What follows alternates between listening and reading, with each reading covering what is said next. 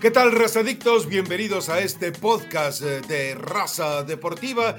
Obviamente para enfocarnos en lo que han sido los juegos de ida de las semifinales del fútbol mexicano y obviamente también para tratar de entender, adivinar y por supuesto mal pronosticar lo que se viene en el cierre de estas semifinales el fin de semana. Lo agradable es que fueron eh, dos auténticos juegazos. Es decir, eh, lo del América contra Toluca eh, sobrevivió, por supuesto, con tanta tensión, con tanta intensidad del partido. Y bueno, el juegazo que dio Pachuca, humillando al ex Rey Midas, que tanto defiende alguien por aquí, al Rey Miedos, que tanto defiende alguien por aquí, a un equipo que realmente con el potencial que tiene es increíble que se permita que le pongan freno de mano. Pero bueno, estaremos hablando obviamente de todo eso y estaremos también por ahí. No podemos dejar eh, fuera el tema de Chivas porque pues el Guadalajara, como quiera que sea, los chillermanos,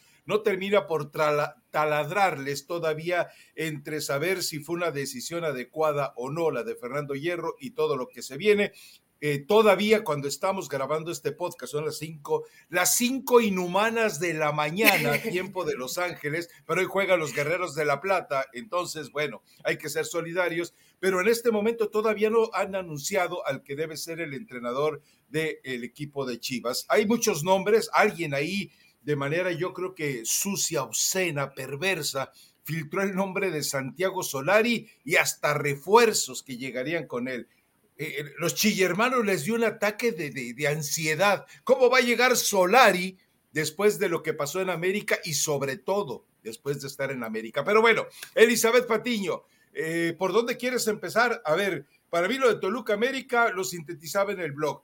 El mejor Toluca de todo el torneo y el peor América de todo el torneo desde que salió de aquella racha en la que pierde con Cholos y con León. Gracias, Rafa. Primero, buen día. Porque hiciste el esfuerzo de pararte, no es a las 5, ¿no? Tiene que ser un poco antes de las 5. Por lo menos 15 minutos para que te dé tiempo de. ¿O traes pijama? De despertar a las 3. para que te diera tiempo de quitarte la pijama. a las 3. Eh, para que te se pueden dormir. Para que te prepararas este, un café, seguramente. Qué lástima, porque les preguntaba antes de grabar el podcast. Yo podría, sin problema, pararme a esta hora, regresar y dormirme. Hoy no, va a ser una jornada larga porque hay trabajo muchas horas después, pero eh, sí, a ver, tenía que darse esta combinación de factores, que Toluca diera un muy buen partido, Rafa, y que, y que América no diera el mejor de los partidos. Yo tampoco creo que América haya sido malo, inclusive cuando cae el gol de Toluca, me parece que América estaba dominando a Toluca. Tenía control. Eh, sí, o sea, ver, yo creo que hasta los mismos jugadores pensaron, ahorita va a caer el gol, estamos más cómodos, tenemos buena posesión de pelota, Toluca está demasiado tirado atrás pero después cada uno con tareas muy, muy específicas, en el caso, por ejemplo, de, de, Marcel Ruiz, que estuvo encargado, ¿no? Hay de tratar de anticipar, de quitar el balón en medio campo, me parece que termina dando un buen partido. Después lo de Volpi, no, no es de ahorita, todo, toda la temporada estuvo espectacular. Y los hombres, y los hombres de arriba, Rafa, que se dieron cuenta, creo que a partir del gol de, ah, mira, sí podemos competirle al América. Y cuando cae el gol de Toluca es cuando realmente empiezan a presionar, recuperan mejor la pelota hacen daño a la contra. Sí, por eso te digo, ahí se dieron cuenta que podían competir, porque yo vi a Toluca tirado atrás, esperando a que pasara, eh, no a lo mejor lo que pasó contra Puebla, pero que comenzaran a caer los goles y caes en una, en un desorden y en una desesperación terrible. No le pasa a Toluca. ¿eh? Nunca yo sí, yo sí, Rafa. Nunca, nunca viste así al Toluca, yo sí lo vi desesperado y vi que le estaban dando toque. Ya después cae el gol y obviamente Toluca comienza a tener posesión de pelota y se ve mucho más cómodo en la cancha de lo que se comenzó a ver América. Comienzan a fallar pases. Sí, eh, los dos, los dos son errores individuales, Rafa, tanto el de Memo Ochoa como también el de Lara. Pero bueno, Lara tiene la capacidad, me da risa porque eh, no recuerdo qué, periodista pone, ya que bajen de su nube a Lara y es pésimo y que no juegue el partido de vuelta. ¡Nombres! ¡Nombres! Te digo algo, ni siquiera, ni siquiera recuerdo el, apellido, pero lo sigo, ¿no? Entonces quiere decir que constantemente pues estoy ahí al pendiente de, de su información. de inmediato. No, pero tengo por qué bloquearlo, porque también es de, es de humanos equivocarse, Rafa. Y hay que, él tiene que darse cuenta, como, como se equivocó Lara, que es muy joven además, tiene muchas cosas por aprender, pero que tengas esa personalidad para no caerte, para no caerte durante el partido, no me refiero por el gol, sino que después de ese error sigue concentrado, no comenzó a venir esa cascada de errores que le pasa a muchos futbolistas jóvenes y que tienen que terminar por salir, le da la confianza a Ortiz y creo que Lara lo respalda, ¿no? Y ya después con las modificaciones es mucho mejor plantel América y se nota que entra muy bien Rodríguez y lo mismo Roger Martínez, que puede que no sea de estos, nuestros jugadores consentidos, pero es un jugador que te acarrea muy bien el balón y que en algún momento le van a cometer una falta, etcétera. Pero hay jugadores de los que se espera más, Rafa, que no se esconda Rodríguez, que no se esconda Diego Valdés. Perdón. A ver, a ver, ya te fuiste al minuto 100. Espérate, espérate. A ver, vamos porque hay, hay fragmentos del partido. Lo de Guillermo Ochoa es horroroso. Lo de Guillermo Ochoa yo lo comparo con la valentía de Bambi a la hora que tenía que ir por la pelota. Eh, yo no entiendo que un portero de su experiencia y, que, que, vamos, no es corpulento, pero tiene evidentemente es alto. Eh, atlético, eh, tienes que ir al choque. O, sea, e, era, era una jugada en la cual el balón era tuyo, no tenías a qué tenerle miedo. Y la verdad a mí Ochoa sí me decepcionó, sobre todo porque imagínate si Lewandowski y Lautaro Martínez vieron esa jugada. No, de haber dicho, aquí tenemos papa, porque además Ernesto Araujo, perdón, Néstor Araujo estaba como, ¿qué será? Un metro eh, de la jugada y se queda pasmado el Néstor Araujo que tanto defiendes, el Néstor Araujo que vengo yo señalando que tiene unos errores de, de, desconcentración brutales, brutales. Pero eh, yo creo que ese es un punto de preocupación para el América que seguramente no van a repetir en la vuelta, pero el Tata Martino, no sé si viste el video en el que se quedan echando un coyotito Taylor y Martino, y Taylor también, todavía no comenzaba el partido y ya estaba bostezando eh, pero de verdad como si se fuera a tragar al universo, ¿eh? sí, le, que, despierten a Taylor, ¿no? Y al mismo Tata. Rafa, yo creo que en estos partidos de semifinales, y sobre todo en el tema defensa, ¿no? Comenzando por Memo, va a estar ahí Néstor, va a estar Héctor Moreno, va a estar Gallardo, y debe estar muy preocupado Gerardo Martino después de, después de lo que vio. No, no es decir que Memo Ochoa es un, es un mal arquero, es un gran atajador, pero, su grave problema siempre ha sido salir, no sale con convicción, duda y el arquero no puede dudar, tienes que salir. Hubo miedo, Eli, hubo miedo. Sí, tienes que salir y va a sonar a lo mejor muy, muy de barrio, ¿no? Pero rifarte el físico, a ver, lleva los puños al frente como después tuvo una jugada Volpi y van y le pegan en la, en la oreja, tienes que salir con mayor convicción o quedarte, Rafa si vas a salir con miedo, mejor quédate, ¿no? Y, acomoda mejor a tu, a, tu defensa, bueno, a la, gente que esté marcando para que no tengas que salir. Si es que eh, conocemos que no es uno de los fuertes de Memo Ochoa, si es un error. Con el Schwarzenegger Lewandowski. Imagínate con el Rambo Lewandowski. No, y no has visto a Zielinski, Raf. Hoy no solamente es Lewandowski que, está teniendo. Además. Que está teniendo una gran temporada, ¿no? Entonces, bueno, no son uno, son dos el que le va a mandar los centros y el, que, y el que va a rematar son más, pero ahorita en este momento son los que están destacando de mejor manera, ¿no? Entonces, pues sí, tendrá que corregirlo. Memo Ochoa, ya con 37, 38 años, no lo va a cambiar. Es un problema que ha acarreado siempre, que ha hecho grandes papeles en los mundiales porque es un gran atajador, que se va a enfrentar a selecciones que van a valerse mucho de la pelota detenida para hacer daño, seguramente sí, y que ahí va a sufrir Memo Ochoa, ¿no? Los pelotazos eh, siempre a la espalda de los, de los laterales, si él en algún momento tiene que salir, le va a hacer daño, los centros le van a hacer daño y los tiros de esquina, bueno, ya ni te cuento, ¿no? Que fue lo que termina pasando en este partido de Toluca. Hay tiempo, dice la producción, que se está cuidando para llegar a la Copa del Mundo. No creo, no creo porque no es la primera vez que vemos que Ochoa no sale con esa convicción, pero a lo mejor y sí lo llegas a pensar, ¿no? No voy a correr el riesgo de que me vayan a lesionar y ya estamos muy cerca de, que se juegue el Mundial. A, ver, a ver, a ver, a ver, a ver, ¿qué es más importante para Guillermo Ochoa?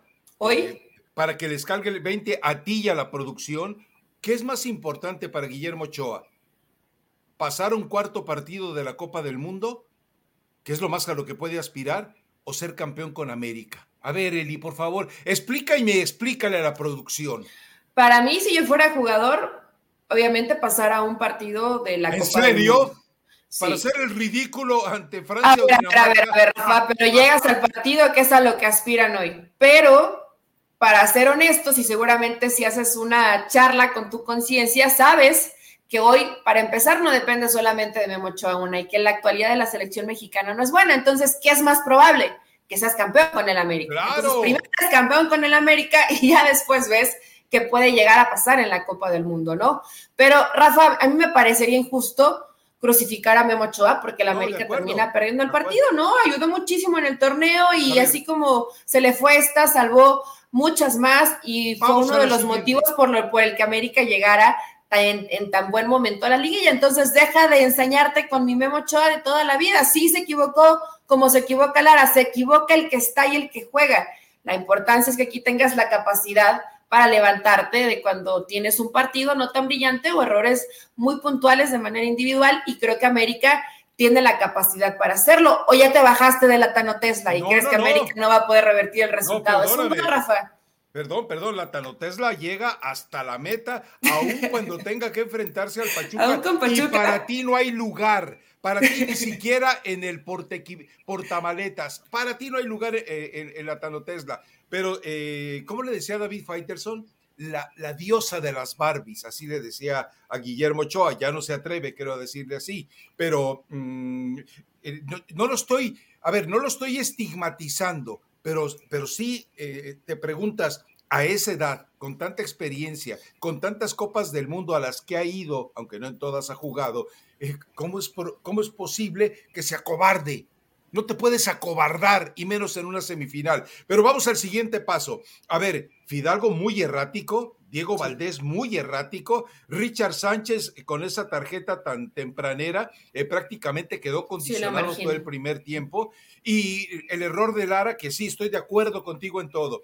Este chamaco es un sinvergüenza que tarde o temprano se, va a manifestar. Veo una versión mejorada de Edson Álvarez. ¿Recuerdas a Edson Álvarez? Tiene una pésima Copa del Mundo en Rusia y a pesar de eso se ha convertido en un jugador importante con el, con el Ajax. Entonces, no, eh, lo, de Emilio yo no le veo ningún problema. El tipo se va a consolidar de cualquier manera. Ahora, eh, en el fondo sí sufrieron porque en la medida en la que Fidalgo recupera menos, Richard Sánchez recupera menos y eventualmente tienes que cargar con esa situación de que Diego Valdés no retenía ya la pelota y Sendejas termina abandonado y haciendo solo trabajos de sacrificio. Bueno, y Jonathan Rodríguez, había que, había que llamar a 911, había que eh, llamar a todos los hospitales y las cruces a preguntar si estaba por ahí Jonathan Rodríguez, porque es uno de los peores partidos o el peor que yo le recuerde desde que llegó a México, cobrando más que todos en el América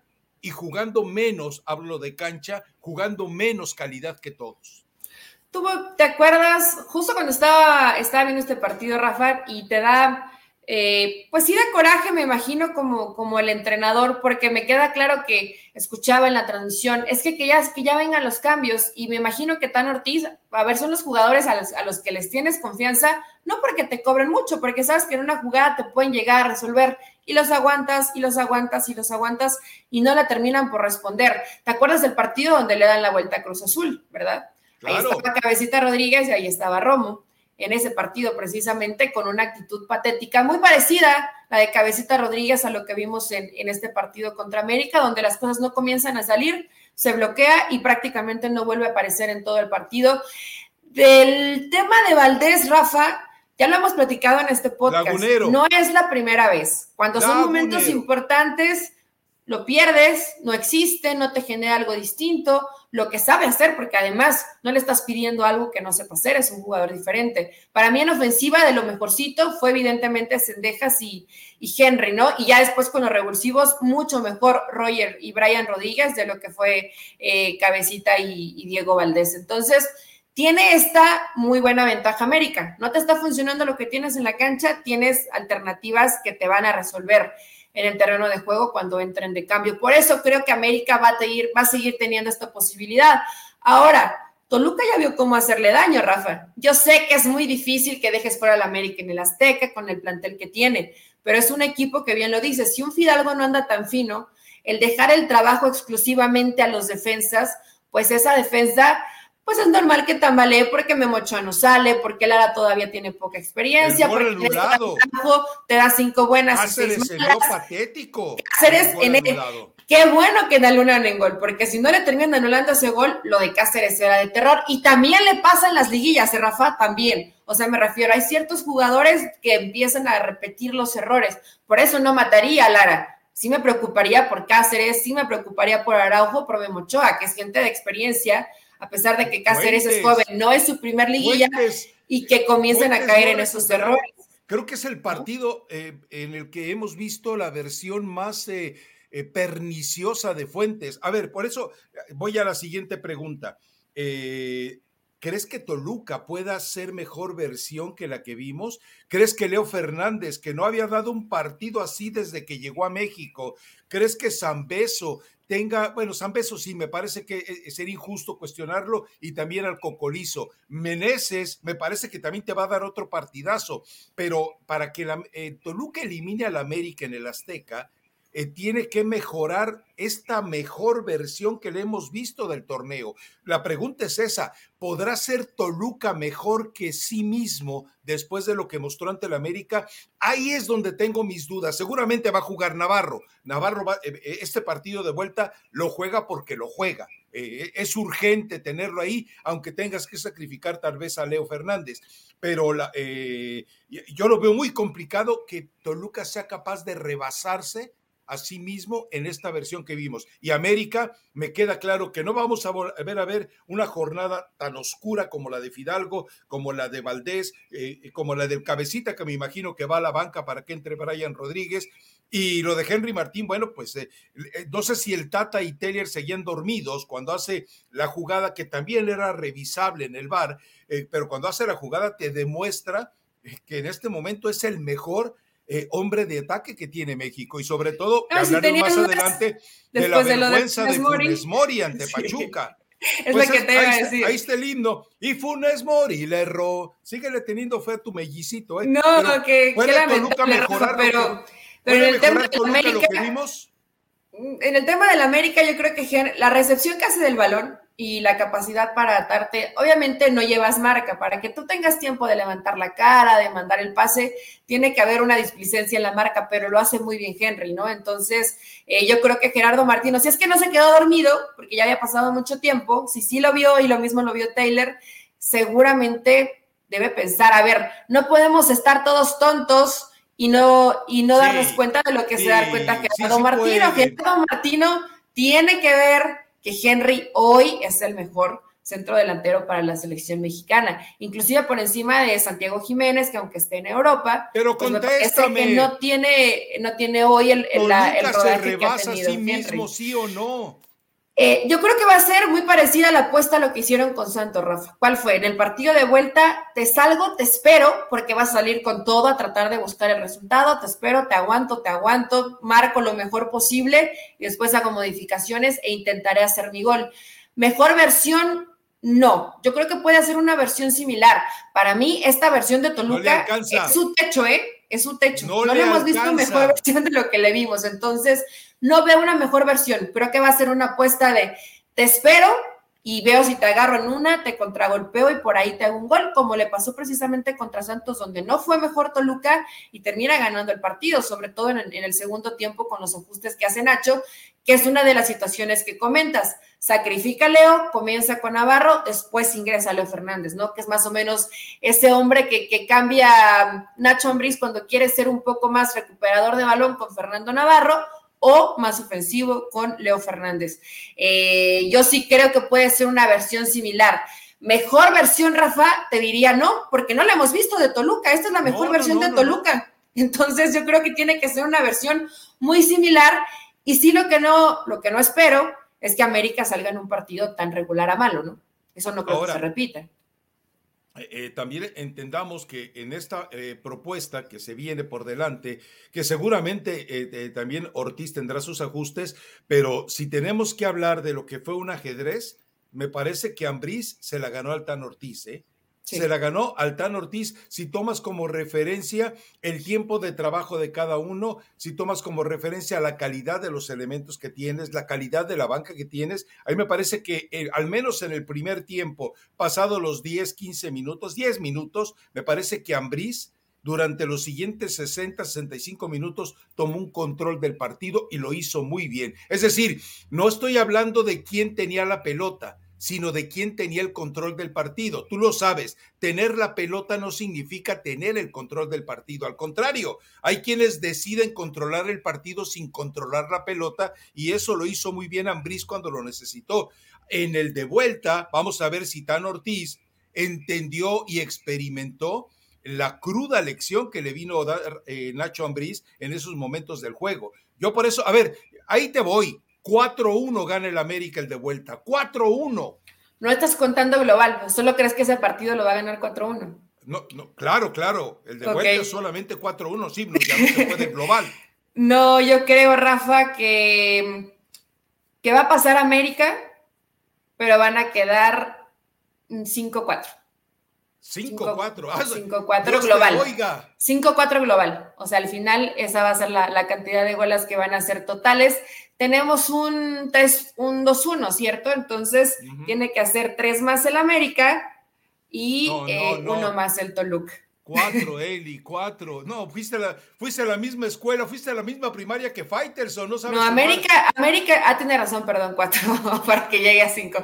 Tiene que hacer cinco más el América, uno más el Toluca, unos dos golecitos más el Toluca, y ya así queda la cuenta. Ahí, tres y dos, a ver, un partido de vuelta de un marcador de tres, gol, tres a dos goles va a ser espectacular, ¿no? Si es que así se da, porque yo no doy por nada muerto al Toluca.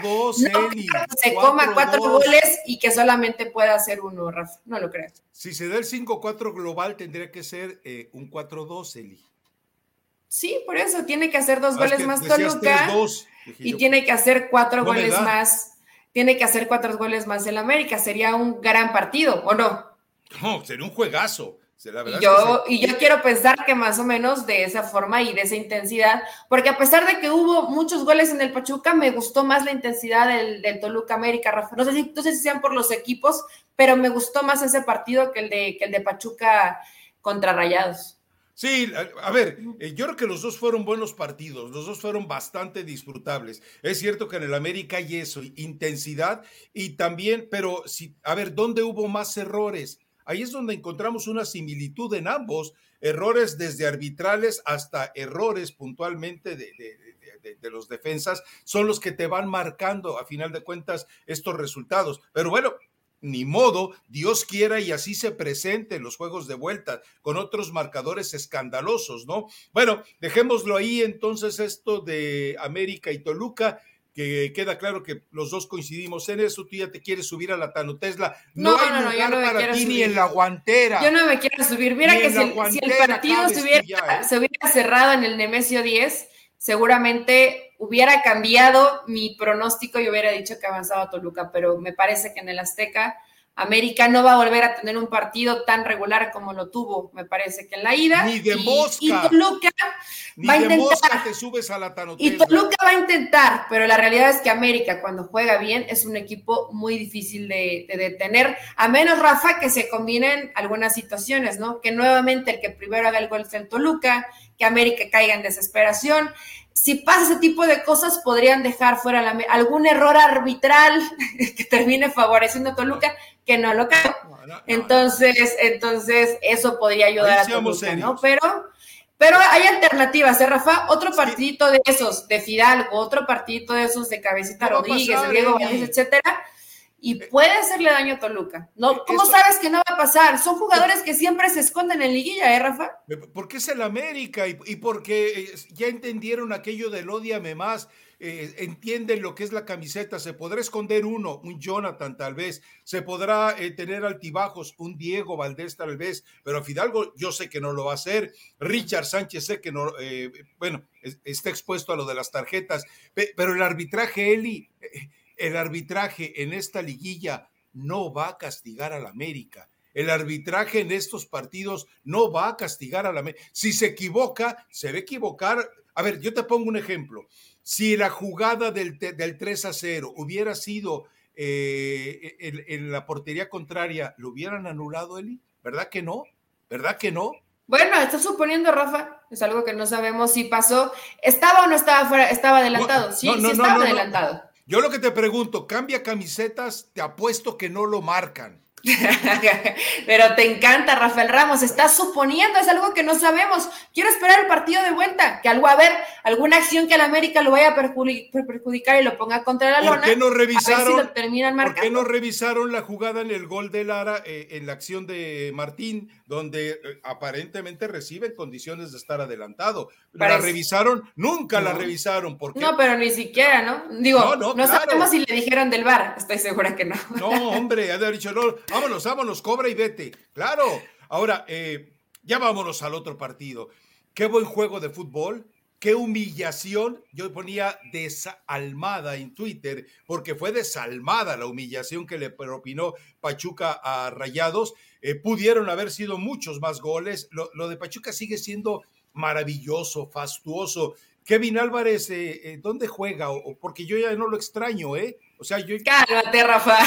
Yo ya no lo extraño. Lo hizo muy bien Castillo, lo hizo bien Castillo. Muy bien, el chamaco, lo, habíamos platicado en el podcast pasado. Eh, el, tipo llega y aparece. Y, la, el promedio de edad de los jugadores de, de Pachuca, estoy hablando no de los veteranazos, sino en general, bastante buena. Luis Chávez otra vez demostrando que, que, eh, eh, eh, no solamente porque es titular en Pachuca, sino que debe ser titular en la selección. No, la verdad es que Pachuca le pasó por encima. También entendemos, el Rey Miedos, tu ex Rey Midas, pues obviamente jamás. Bueno, cuando su mejor jugador era el intrascendente de Rodolfo Pizarro, imagínate nada más.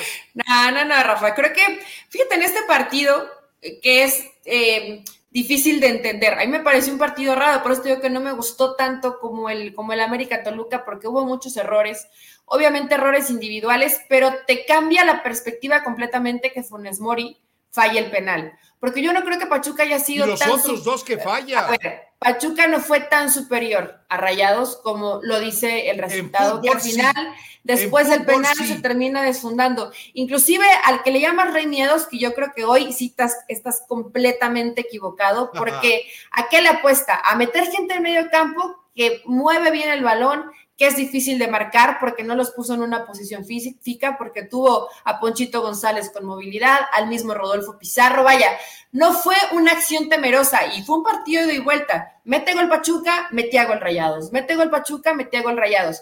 En ese momento, cuando necesitas, y, qué frustración para Bucetich, que Funes Mori falló el penal y antes del penal sí yo sé que estaba adelantado, pero igual falla una que la mandó a un ladito y lo tenía y lo tenía de frente, ¿no? Entonces, eh, qué terrible que un jugador en el que confías, que entra como revulsivo, si te mete el penal Funes Mori, Rafa, te cambia completamente la historia del partido e inclusive me atrevo a pensar que Rayados hasta puede haberse llevado un 4-3 porque hubiera tenido el momento del partido y no sé si Pachuca se hubiera, se hubiera levantado de que le empataran tan rápido el marcador como lo hicieron durante todo el partido, ¿no? Entonces, no, no fue, no fue tan superior eh, Pachuca como se ve realmente en el mercado. ya después sí, se desordena totalmente y con Javier López te cambia la dinámica y es un jugador distinto y el que te mete pases entre líneas y cuando lo puso por fuera creo que también comenzó a hacer daño.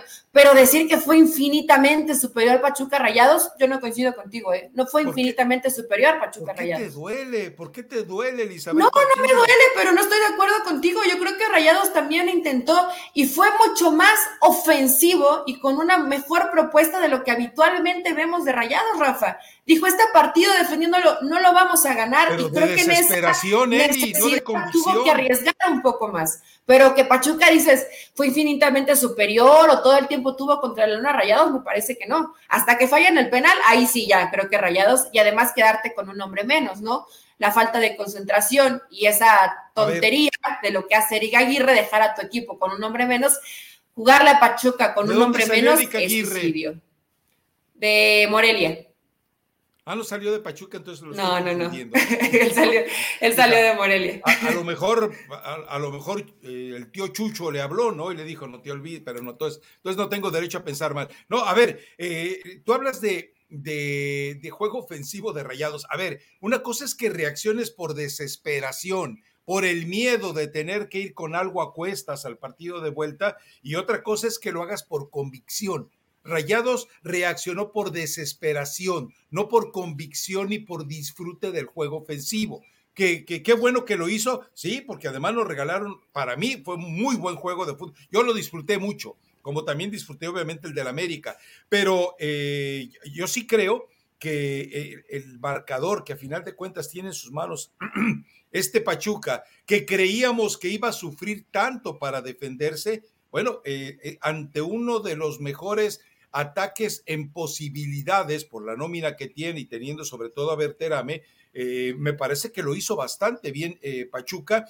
Y me parece que en la vuelta con la, con la verticalidad, la dinámica, el, eh, vértigo que tienen los jugadores de Pachuca y esa sensación de inteligencia natural para las jugadas de transición, me parece que le puede vacunar en la desesperación de Rayados un marcador muy, muy sabroso, ¿eh?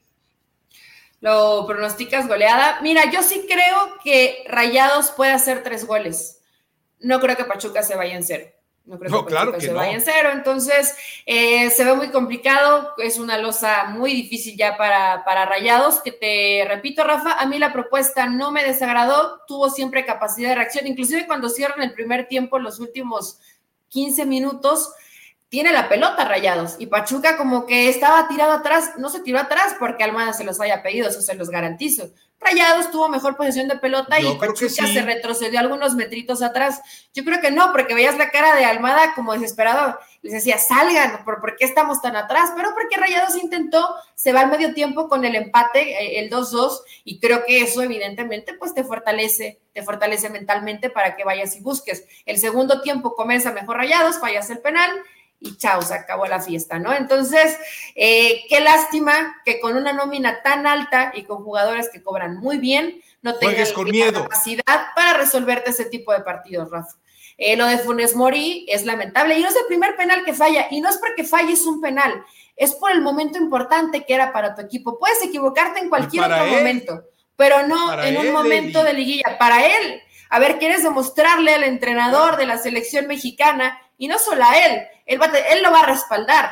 La gente lo va a acribillar después de que falló este penal. Me queda bastante claro que está demostrando que él probablemente va a ir, pero no está para ser el, delantero titular de la selección. No, a ver, yo volví a subir el video que le dedicaron hace años eh, eh, eh, aficionados de River Plate con ese estribillo de y Funes Mori le erró porque hizo lo mismo en un mismo partido falla un mano a mano y falla un penalti. Con Rayados, ¿cuántos penaltis habrá fallado ya? ¿Tres, cuatro? No, no, yo creo que más. Eh, eh, eh, es abominable el momento de Funes Mori y va saliendo de una lesión. Y también ahí la autoridad de Bucetich. Si, él no es el cobrador oficial, ¿por qué le permites que en el afán de lucimiento él tome la pelota? Entonces, son cosas que yo de verdad no entiendo y te demuestra que no hay temperamento en la banca. No hay carácter en la banca. Ahora, ojo con algo. Él pide el balón, Rafa. él, pide, que, le, que, le den, que le den el cobro. Yo entiendo que en ese momento quiere recuperar un poco de confianza en como entrenador. ¿Qué dices? Bueno, de quién si él tiene de, de Bucetich, pero si él se tiene la confianza, a ver, que lo cobre es un jugador de primer nivel para el equipo de Rayados. No te estoy diciendo de primer nivel para el mundo, de primer nivel para Rayados. Es tu revulsivo, es quien entra a resolverte el partido. Ah, sí. Y si él no tiene la capacidad de hacerte un penal, no, sé ¿eh? en, quién puede confiar Te recuerdo algo. Dos, tiene dos años sin ser un revulsivo de rayados. Dos años, Elizabeth Patiño. No, no Rafa, no, no, no, es cierto, no es cierto. En el partido contra Cruz Azul entró muy bien, estás completamente equivocado. En este partido sí entra mal, entra mal, entra desconectado, desenchufado y no pudo marcar diferencia. También influye el rival, por supuesto, no te da las mismas facilidades Cruz Azul de lo que te da Pachuca. Háblame de revulsivo cuando sea un jugador como quien, Fernando Navarro, la Chofis, es un jugador que en los momentos decisivos entra y de verdad te hace algo distinto para. Pero Funes Mori tiene dos años sin ser revulsivo y dos años sin ser el jugador que le dé a rayados lo que se espera de él. Eli tiene dos años naufragando. Ha tenido momentos, ha tenido buenos momentos Funes Mori. Tiene tres meses sin jugar. ¿Qué esperabas? Pero a ver, hace tres años sí, te creo, pero incluso recuerda que cuando es campeón rayado sobre el América, tuvo muy pobre desempeño. En aquella liguilla, si no mal recuerdo, termina fallando un penalti también. No, no, no, no, no, no quieras tienes algo, tienes algo personal con Funes Mori. Lo que eres imperdonable. Decir que tres años no. Porque es un buen jugador. lo de Funes Mori. No, Rafa, Funes Mori es un jugador distinto. En la jugada donde da el pase hacia atrás y se mete a la espalda de los centrales, sí estaba, estaba fuera de posición, pero lo hace un jugador de su calidad. No te lo puede hacer cualquiera. Ya después en la definición que eh, no se puede meter ni Bucetich ni Gerardo Martino acá. el de Chivas. bueno, a mí el torneo de, Saldívar me pareció bastante bueno. Yo no sé por qué todo el mundo habla mal de Saldívar si me parece que termina cumpliendo bastante bien. Pero en el tema de rayados, responsabilidad absoluta de nombre y apellido. Rogelio Funes Mori. Si Rogelio Funes Mori no falla ese penal, rayados no se come cinco jamás. No se come cinco jamás, Rafa. Eh, qué lástima, porque yo creo que ese resultado sí ya es irreversible. Pachuca está en la final del fútbol mexicano. Y espero no estarlo salando, ¿no? Con tanta barbaridad que has dicho como Tatalover, casi casi me voy del podcast, ¿eh? pero casi casi me voy del podcast, la verdad. Pero bueno, en fin, eh, eh, pronóstico, yo ya te dije, me parece que va a ser un 4-2 en la vuelta a favor de Pachuca. Mm, yo creo que Rayados sí hace sus tres golecitos y ayúdame en las cuentas, por favor. Entonces, si hace tres golecitos, llegaría a cinco, ¿cierto? Cinco, cinco. Llegaría a cinco. Y si Pachuca tiene cinco, yo creo que Pachuca le pepena otros dos. Entonces, pues ya con ese marcador, gracias por participar, Rayados, pero Pachuca va a estar en la final del fútbol mexicano. Es muy difícil que Pachuca en un partido no te haga un, un gol, ¿eh, Rafa? Es más, me encantaría revisar la estadística. Creo que, creo que pasó contra Santos en el torneo y nada más.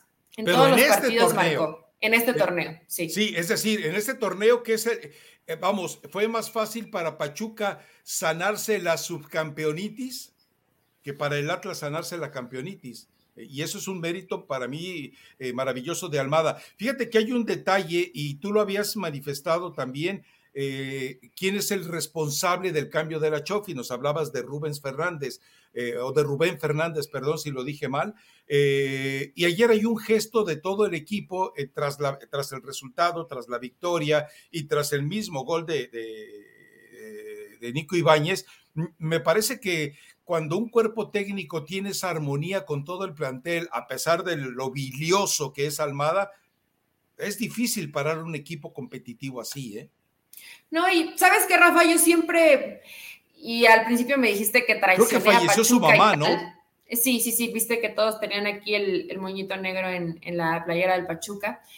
Eh, pero más allá de eso, cuando ves a jugadores tan jóvenes, eh, aquí el problema no es, no es, que se equivoquen, porque todos, todos se van a equivocar, hasta los de experiencia, pero que Almada tenga en verdad esa capacidad de transmitirle la confianza al futbolista, porque no es un escenario fácil. Ayer había mucha gente en el estadio, eh, Castillo, si bien tiene algunos. No se llenó, Eli. No es lo, no es lo, ¿mande? No se llenó. ¿Por qué? Eh, dejan, dejan libre toda la parte de la afición visitante, Rafa. Pero ¿Ah, todo lo demás sí es, pero todo lo demás sí estaba lleno. Sí, por eso en la toma que, ves, este, que es la parte de, eh, la cabecera del estadio, se veía vacía pero, pero esa, esa, parte la dejaron eh, sin, sin ningún aficionado desde el partido contra Tigres. No vendieron entradas, ya han habido algunos problemas, recordarás en el partido contra Cruz Azul, entonces desde ahí dijeron, ni no entra nadie a la zona visitante y se supone que así es como tendrían que ser todos, aunque no todos lo han llevado, lo han llevado a cabo, pero que tenga esa capacidad Castillo, que Chávez no se achica, lo que hace Sánchez al final, cómo te arrastra el balón hasta esa zona y que tenga los pulmones para seguir corriendo hasta, hasta los últimos minutos, vaya, lo, los ha convencido, ¿no? Y sí, Isaís se va a equivocar en una, pero te va a hacer tres maravillosas más. O sea, me refiero, la confianza que le ha dado Almada, creo que es de aplaudir, porque pocos entrenadores, no este muchos van con mexicanos porque no les queda de otra yo creo que Almada realmente confía en el jugador mexicano, Rafa. Por eso yo lo sigo pensando como candidato para, la selección. Pero, realmente él confía y se lo transmite al jugador. Y no importa que te equivoques una, porque a la que sigue te va a salir. Y esta confianza creo que es importante para que hoy Pachuca, más allá de lo que hablas del promedio de edad, los jugadores mexicanos le han respondido al 100% Almada, partido tras partido, y le están respondiendo en liguilla. Es más, mira, el 30 de octubre le entregan la medalla de subcampeón a, Almada y dicen, órale, aquí están las llaves del centro de capacitación, tu pasaporte, tu boleto y te me vas a Girona con la selección a entrenarla. Tata Martino, mañana sale tu vuelo en clase económica para Rosario. Y ni siquiera lo mandas en primera clase. Taylor que se vaya en autobús Dale un Greyhound para que llegue allá. Es más, un ataúd desde Occidente para que se vaya para allá. Ah, bueno, entonces ya, estás de acuerdo conmigo. Ya no está Ortiz, el número uno, ya es Almada. Eh, eh, eh, yo, pondría, lo habíamos dicho, Tan Ortiz, Larcamón, que no hay por qué matarlo después de la crisis de Puebla, y por supuesto Almada. Y bueno, y el Piojo, a pesar de que, imagínate, si llamó viejos a los de Tigres, ¿cómo llamaría la selección mexicana? Tal más viejos, tal más viejos, Piojito. Ya no le di, Rafa, porque lo reventaron terriblemente en Monterrey. Bueno, salió el mismo Culebra a decir que ese tipo de declaraciones no iban. Yo, a ver, a Miguel se le van las cabras constantemente. Pero ese tipo de declaraciones, pues, pues es, es, dispararte al pie, porque con esos viejos vas a seguir conviviendo el siguiente torneo. Sí, sí, sí. con la mayoría. Y, yo creo que lo que hizo Culebro de inmediato fue hablar con los viejitos y decirle, ¿cómo ven? ¿Están tan viejos ustedes? ¿O el que se los hizo viejo fue el entrenador?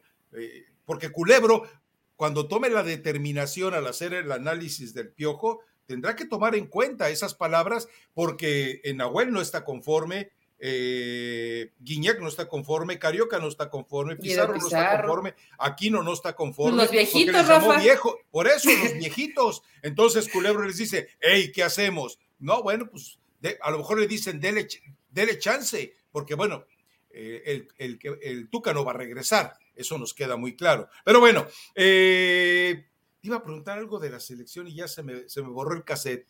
Pero bueno. Eh, pues si era algo de lo de Rayados, Rafa, que nos preocupamos por Memo Ochoa, nos preocupamos por Araujo, pues imagínate después de, Gallardo. ¿Viste Héctor Moreno?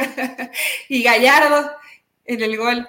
También es, es terrible la marca, ¿no? Y, Moreno, bueno, yo creo que Moreno intenta, pero también ya está ahí, le da ¿Cuántos años tiene Moreno? Y no es tan grande, ¿no? Moreno que tiene como 33, 34 años. Es de la generación de los sub-17. Es de la generación de los sub-17. Pero sí, ayer debe ser un. No debe haber dormido Gerardo Martino. Un poquito preocupado el miércoles, pero mucho más preocupado el, el jueves, ¿no? Porque es, es toda tu zona defensiva, Rafa, y todos se equivocaron, todos. Imagínate, imagínate este escenario eh, te lo estoy planteando con línea de cinco que al Tata no le gusta mucho. Bueno, ha recurrido a ella. A ver, por derecha Jorge Sánchez, que, que el eh, georgiano del, ah, del, del, Napoli me lo hizo pedazos a Jorge Sánchez las veces que se le pegó la gana. Sí, sí, pobrecito. Luego pasa, pasa al centro. Eh, Héctor Moreno, que bueno, viste eh, el penalti que comete en el gol de, eh, Nico Ibáñez. Luego, eh, Araujo, otra pesadilla. César Montes, agrégale otra pesadilla. Y por izquierda, Gallardo, no, no, no. Y en la portería, Ochoa, que no te, no te logra recuperar balones ni que van al pecho de él. No, ese. no, si, si, tú le pasas estos videos a Lewandowski y Lautaro Martínez, dice, pues ¿para qué entreno? ¿Para qué entrenamos? Son unos troncos estos güeyes. No, el tema de Gallardo sí me preocupó, Rafa, porque cómo le rematan ahí, o sea, se ve como un niño, parece a un jugador, ni los de básicas te cometen, bueno, si los de básicas sí, pero no puedes cometer ese tipo de errores con el, con el rodaje que tienes, ¿no? Y sí, ese va a ser la defensa titular de la selección mexicana, entonces, pues se van a dar, no sé si Lewandowski, porque a Lewandowski que también hay que surtirlo de balones y quiero pensar que todos los demás se van a comportar mejor de cómo se va a comportar la defensa. Pero pues Argentina ya, sabe, ya sabemos lo que va a pasar, ¿no, Rafa? Ya sabemos. ya, ya sabemos la goleada que, se va a comer la selección mexicana. No voy a decir nos vamos a comer porque no estoy ni en las buenas ni en las malas. desearía que pasara de fase de grupos, pero se ve realmente poco probable. Pero los, los análisis que sacó Gerardo Martino o el resultado de, que, de, ir a ver, de ir a ver los partidos, no sé si de pronto haya dicho, mira, Sendejas, a pesar de que América no se ve bien. No, Eli. Mira, Ponchito González, eh, puede ser algo interesante. O habrá pensado, ¿cómo no llevé a Rodolfo Pizarro? puede ser, ¿eh? Porque a Pizarro no lo va a llevar. No, Eli, la verdad es que, eh, mira, primero dudo que haya aguantado eh, los, partidos despierto, porque si en el estadio, ¿cómo te puedes aburrir cuando estás viendo una semifinal? No, pero un, un gran partido, no era un partido aburrido. Pero además había cinco seleccionables en la cancha en ese momento en el partido de América contra Toluca. Entonces, ¿de qué, estamos hablando? Eh, eh, vamos, Jared Ortega tiene más presente hoy que el que puede tener Héctor Moreno, más allá de que es un chavo todavía a veces medio eh, alocado, pero bueno, e, eso es lo que hay. recordemos que este viernes el Tata Martino tiene que entregar las listas definitivas Recordemos que este viernes, y todavía eh, a estas horas no lo conocemos, es la presentación oficial de, Fier, de Hierro, perdón, y presenta también al entrenador de las Chivas. ¿Qué estás pensando, Rafael Ramos? El que le va a dar fierro el Pachuca a tu rey miedos. Eso ah, bueno, ya le dio, ya le dio. pregunta, ¿en qué creías tú que yo estaba pensando? No, no sé, pues es que todavía es temprano, entonces puedes pensar en, cualquier cosa. Eh, el proyecto de, Guadalajara, que lo van, entonces lo presentan este viernes. Fíjate, yo pensé que se iban a esperar un poquito más para, para presentarlo. Honestamente, sí he estado más metida en lo que ha sido liguilla, en lo que es Chivas, pero las Chivas, a tus Chivas les gusta molestar en liguilla, ¿no? Tratar de llamar la atención, ser, ser un poquito protagonista. de Jorge Vergara. Eh, el tema de hierro, veo que está tiene a su parte de gente que está muy de acuerdo y a la otra que dice que como no conoce el fútbol mexicano, va a ser muy difícil que pueda adaptarse y que traiga un buen entrenador y que los jugadores lo entiendan y le hagan caso.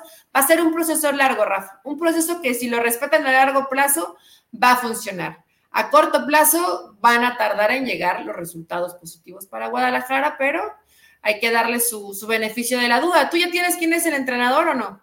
Pues habla de Celades, ¿no? Sí se llama así, Alberto Celades. Sí, Celades. Bordalás ya no. Fue auxiliar de Fernando Hierro durante mucho tiempo, entonces, bueno, entiendo que se. Hugo Sánchez ya no, ¿verdad? ¿Mande? Hugo Sánchez ya no. No, que, por favor, o sea, que un crimen. Voy a juntar los requisitos. Eh, que tú pongas a Hugo Sánchez y a Santiago Solari en Chivas sería prácticamente dinamitar al Guadalajara, la verdad la verdad. Y bueno, eh, por otro lado, eh, inevitable eh, hablar de lo de Juan Carlos Osorio que se une a ESPN y me, se va a poner sabroso. Mi amigo, es decir, mi amigo Osorio. Oye, el que me dio la entrevista, mi amigo Osorio. ¿Viste, viste la primera presentación en Picante? No va a aguantar, Eli. O sea, ya se veía desesperado de que no lo dejaban terminar las ideas ya se veía de Es que sabemos que. la mano. E, sabemos que Osorio es, de ideas muy largas. Es un tipo que te va a dar un discurso de tres o cuatro minutos y eso, como alguna vez lo dijo Faitelson, espero que se lo reitere, es que Osorio mata los ratings. Bueno, pues espero que, que se lo diga puntualmente David. Y imagínate un discurso, México contra eh, Polonia. Eh, profe, ¿cómo ve usted eh, este partido? Háblenos de y va a decir, bueno, la selección de Polonia, abro paréntesis, ahí ya se fue todo. Pero... sí, lo importante es que no le dejen abrir el paréntesis, pero ¿sabes qué, Rafa? Y además toda la gente empezó ahí a alocarse en redes sociales, porque se revivieron los momentos que tanto, en este podcast no los recordado, pero que tanto recuerdas en el partido contra Brasil, ¿no? Cuando entra Osorio y les pregunta, ¿están listos? Y todo el mundo se quedó callado. La verdad, no, es que no creyera en tu palabra, pero dije, le gusta tanto decir eso que le, mete de su cosecha, le encanta estar metiendo cizaña. Pero bueno, hay que creer a Osorio, ¿no? Pasó. Ahí está, bésame la mano, bésame la mano, Bésame la mano. que te la bese Osorio. Seguramente tendrás ahí algún, algún diálogo con él en, en la Copa del Mundo, ¿no? ¿O no vas a ir a la Copa del Mundo, Rafa? Si Dios no lo remedia, sí. Si Dios no lo remedia, sí. Así que eh, por ahí estaremos. Pero bueno, eh, y, lo otro, a ver, no tiene nada que ver en el podcast, pero es un chisme. ¿Viste el video de el Mijares Iraragorri cantando la de Bella? Eh, sí. ¿Cómo, no, ¿cómo no lo vamos a ver, Rafa? Si ha circulado por todos. Es lo, que se ha hablado en México toda la semana. Pero fíjate la habilidad de Iraragorri de ser invitado de honor al cumpleaños de Salinas y de ser el altar boy de Emilio Azcarra Gallán. Dime qué directivo mexicano en la historia ha tenido la capacidad de, tener, de ganarse la sensibilidad del tipo más poderoso como es Azcarra Gallán y del tipo que pues está detrásito de Azcarra Gallán, Ricardo Salinas Pliego, que bueno, eh, su injerencia en el fútbol es nula, punto, es nula, pero, pero eh, Iraragorris está eh, algo que nunca logró Jesús Martínez ni con la ni con el Salón de la Infamia, ¿eh? Sí, está bien con Dios y con el diablo. Está bien, Rafa. Digo, ¿Quién es el diablo? ¿Quién es el diablo? Híjole, es que aquí creo que. No, el problema no es quién es el diablo, es quién es Dios, ¿no? Pero bueno, le, con el diablo. Le, pondremos Dios porque a lo mejor tiene em, omnipotencia y omnipresencia. Emilio no, Escarrega, pues el otro terminaría siendo el diablo, ¿no? Que se diría Ricardo Salinas Pliego. ¿Sabes cuál es el programa favorito y el que más está al pendiente y el que más rating tiene para Emilio? La, Rosa, de Guadalupe. Claro. o sea, entonces. Sabe, sabe de lo que habla. Rafa, es un. Mire, Aragorri puede caer muy mal, algunos, a mí no me cae mal, pero es un tipo muy inteligente, ¿no? Y se ah, sabe mover bien. Preparado. Y se está metiendo como la humedad, es astuto, sabe, sabe en el tema de negocios, sabe el tema de relaciones públicas, les cae bien y sabe en qué momento. Ahora. esto de Bella puede parecer a mí se me hace hasta calculador y Aragorri, ¿no? Sabe dónde aparecer para, para caer bien o para caer mal. Entonces es un tipo que se ha vuelto. No, y los gestos a eh, lo Mijares. Se ha vuelto importante en el fútbol mexicano, hay que decirlo, Rafa. Es un tipo que es protagonista, ¿no? Y si de pronto en esta carrera que tiene con Jesús Martínez ya deja tú de caerle bien o mal a, a Salinas o a Emilio Azcárraga, ha perdido total protagonismo Jesús Martínez y realmente al que vemos ahí constantemente con cosas positivas como lo que ha hecho con sus equipos y además con otras situaciones que son eh, ajenas a, es protagonista de Aragorri y le encanta, ¿no? Ahora, lo que te falta la astucia, te falta todavía el recorrido. Eh, le llaman experiencia, Eli, te dijo alguna vez Daniel Martínez. Sí, ya me dijo Daniel Martínez. Voy a esto. ¿No se te hace muy curioso que en el momento en el que tiene ese protagonismo Iraragorri aparece sin que nadie le pregunte, sino él de obsequioso, de ofrecido, John de Luisa sale a decir, no, me voy a candidatear para ser eh, presidente por cuatro años más. Él ya sabe, él ya sabe que tiene al enemigo sentado en la mesa del patrón y él es el mesero. Él ya sabe que Iraragorri se sienta con Emilio y que él, John de Luisa, ese es el mesero que le sirve a los dos. Es que esta es la, versión que nos puede caer mal de Iraragorri, Rafa, que él no va de frente. Él va manejando todas sus piezas para que él quede como es que yo no fui. A mí me dijo Emilio que yo tome el puesto y pues tú lamentablemente no cumpliste con ninguno de los objetivos que tenías para este año con selecciones. Entonces, bueno, para este año y, todo el trabajo durante cuatro años, ¿no? Él se, él se querrá candidatear. Yo creo que si México no pasa de la fase de grupos, John de chao, ¿no? No, no, no. Ahora, eh, tú dices que Iraragorri no va de frente. Es que la gente inteligente no tiene por qué ir de frente. Dime, Jesús Martínez, ¿cuándo fue de frente? Hay que ir de Jesús Martínez ha sido un manipulador toda su vida. Y espérame tantito, espérame tantito, espérame que todavía no ¿Por qué? ¿Por qué? A ver, eh, Iraragorri, ¿quién se deshizo de Jesús Martínez? Iraragorri. ¿Quién se deshizo de Fidel Curi? Iraragorri. Ya salió, metió, ya salió de la cárcel. ¿Quién metió en cintura al grupo caliente? Iraragorri. Eh, o, sea, ¿quién tiene el control del arbitraje en México? Iraragorri. ¿Quién ha sido bicampeón? Iraragorri. O sea, el tipo no hay nada, vamos, no, no, le puedes cuestionar. A mí me decían algo, dice, es que a él no le interesa la Federación Mexicana de Fútbol porque eso significa dejar el poder oculto para convertirse en empleado y en blanco visible. Y eso es cierto. Es decir, él está más cómodo manipulando todo desde la penumbra que estando eh, presente y vigente. ¿Crees que tiene más em, beneficios no estando ahí? Puede que sí, ¿verdad? Claro. O sea, puede que no estando ahí tienes más beneficios porque realmente él no necesita tanto ese puesto. Pero puede poner a Íñigo Riestra. Esa, versión ya la había escuchado, Rafa, que puede poner no le interesa. Pues sí. Puede poner sí, sí, puede ser una de las alternativas. Es más, puede poner a los dos ahí, a los hermanitos Riestra. ¿Y cuál es el problema? Ya encontrará otro pelagatos para poner en el Atlas, sin ningún problema, por supuesto. Sí, seguramente sí. Nombres habrá. Mira, lo que sí estoy segura es que si no es Jean de Luisa, va a ser alguno de los candidatos o alguno de los nombres que llegue a mencionar Aragorri, ¿no? Porque hoy es un tipo que tiene no toma todas las decisiones, toma las que le convienen a Emilio Escárraga, pero seguramente lo escucha, ¿no? Y tiene alguna injerencia. Eh, y es que, a ver, eh, lo que pasa es que es tan astuto que algunos que uno piensa que también son astutos, los, los, los chamaquea. Me acuerdo cuando lo de Archundia, yo les explicaba en picante, eh, es que el que elige Archundia es Riestra, no es John de Luisa. Y, dice Paco de Anda, no, lo escogió Riestra, pero lo palomeó John de Luisa. No, Paquito, le explicaba yo, Riestra no necesita que John de Luisa lo palomee. Eh, eh, Riestra le avisa a Gorri, ya tengo al nuevo inútil que vamos a tener en la comisión de arbitraje, ese que tanto defendías tú, Eli. Ya tengo al nuevo inútil en la comisión de arbitraje. Nada más. Y John de Luisa, ah, ok, gracias. Por favor, seamos serios. Digo, Paco Gabriel de sé que es de Ranchuca, ¿no? Por eso entiendo que sea tan inocente y ingenuo y, pispireto en algunas cosas. no, Paco de Anda es un tipo que le gusta, a él sí le gusta ir de frente, fíjate. Él sí va y él pues realmente pues piensa y dice y eso es lo que, lo que él cree, no está mal a lo mejor le falta un poco de malicia, esa que a ti te sobra. No todos podemos tener la malicia que tú tienes, Rafa Ramos. Hay que ser perverso.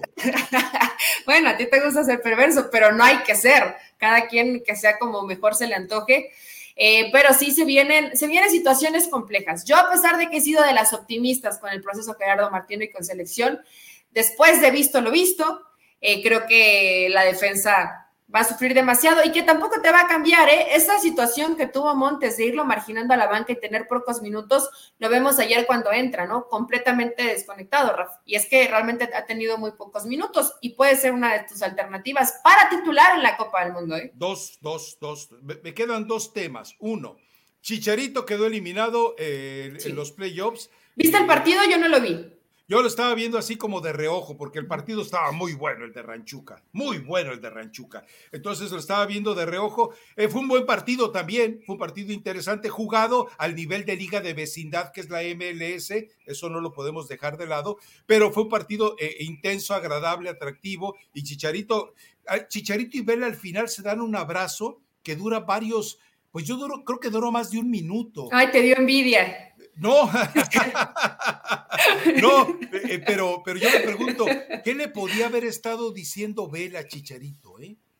Porque, porque están abrazados y, se, y, eh, se nota que Chicharito escucha algo que le dice Vela. Si Vela en su vida ha hablado más de un minuto, así de. Imagina cosas chingonas, no creo. Te veo en el partido de, te veo en el partido de los Lakers, puede ser eh, oye, ¿dónde nos sentamos a ver a la selección? Pero no creo que a Vela le interese ver los partidos de la selección en Qatar. Entonces, eh, ¿qué le pudo haber dicho? No sé.